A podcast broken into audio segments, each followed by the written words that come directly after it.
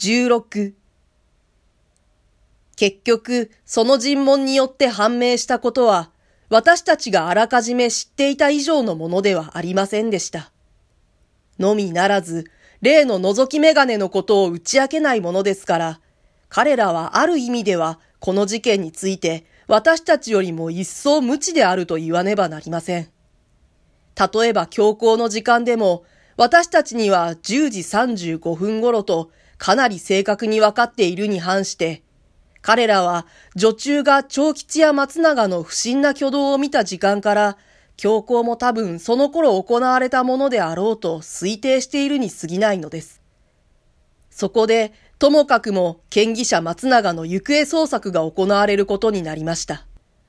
正確に言えば、この時はまだ、果たして殺人罪が行われたかどうかさえ確かめられていたわけではありません。脱衣場の結婚と長吉の所在不明、松永の怪しむべき出立などの符号から、わずかにそれを想像せしめる程度に過ぎませんでした。しかしこの場合、誰が考えても松永の行方捜索が先決問題であるのは言うまでもないことです。幸い、河野が村の巡査と知り合いになっていたものですから、私たちは後に至って、その筋の意見や、捜索の実際をある程度まで漏れなく聞くことができましたが、一応古判定の取り調べが済むと、時を移さず行われた松永の行方捜索は、結局何の得るところもないのでした。それは主として、私と宿の番頭とが申し立てた、彼らの出立当時の風景に基づいて、街道筋の町々村々を訪ね回ったわけですが、不思議なことには、洋服姿でトランクを手にしたものという条件に当てはまる人物は、絶えて姿を見せないのでした。と言って、その他の目印は、松永が声太った男で、美化に髭を蓄えているというくらいのものですから。もし彼らがトランクをどこかへ隠して巧みに変装をしてしまえば、人目にかからず逃げおせることは、あながち不可能でもありません。彼らの逃走の最大の邪魔者は、言うまでもなく、あの目立ちやすいトランクです。彼らは必ずそれを途中で人知れず処分したのに相違ありません。警察でもその点に気づいて、これもまたできる限りは探索したのですが、やっぱり思わしい結果は得られませんでした。それから数日の間というもの、村人を雇って付近の山々はモースに及ばず、湖水の底までもほとんど遺憾なきまでに捜索されましたが、湖水の岸に近い部分は割合に水深も浅く、それに水がきれいですから、船を浮かべて覗き回りさえすれば、その底にあるものは手に取るように見えるのです。依然として何の得るところもありません。かくして事件はついに未解決のまま終わるのではないかとさえ思われました。しかし、以上は表面上の事実に過ぎないので、その裏面にはさらに一層不可解な事柄が起こっていたのでした。お話は元に戻って事件の翌日、湖畔邸の取り調べのあったその夜のことになりますが、たとえ一時発覚を免れたとはいえ、私はどうにも覗き眼鏡のことが気になってしようがないものですから、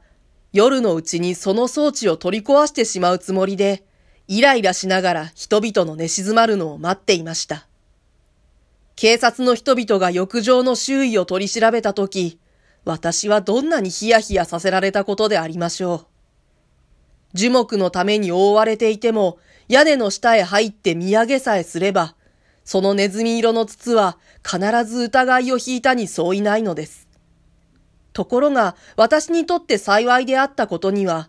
刑事たちは何かが落ちていないか、足跡でもついてはいないかと地面ばかり見回って、上の方には一向注意を払わなかったものですから、この不思議な装置は危うく発覚を免れることができたわけでした。しかし、明日にもなれば、また一層綿密な調査が行われることでしょうし、いついつまでもこのままに済むはずはありません。どうしても今夜のうちに取り外さなければ安心することはできないのです。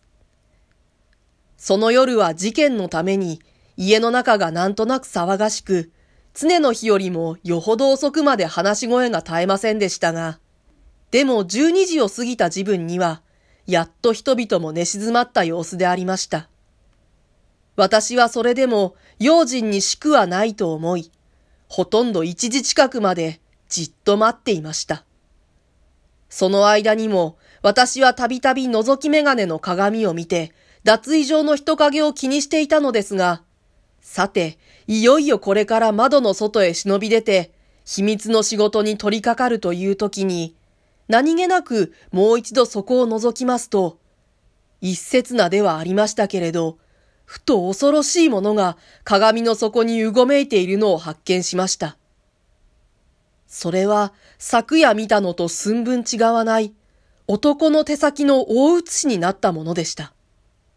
手の甲にはやっぱり同じような傷跡らしいものが見え、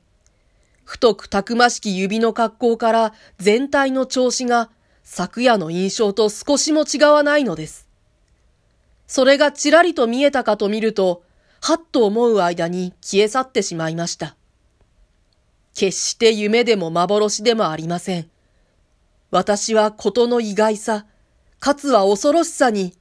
もはや何の影もない鏡の表を見つめたまま、しばらくはその場を動くこともできませんでした。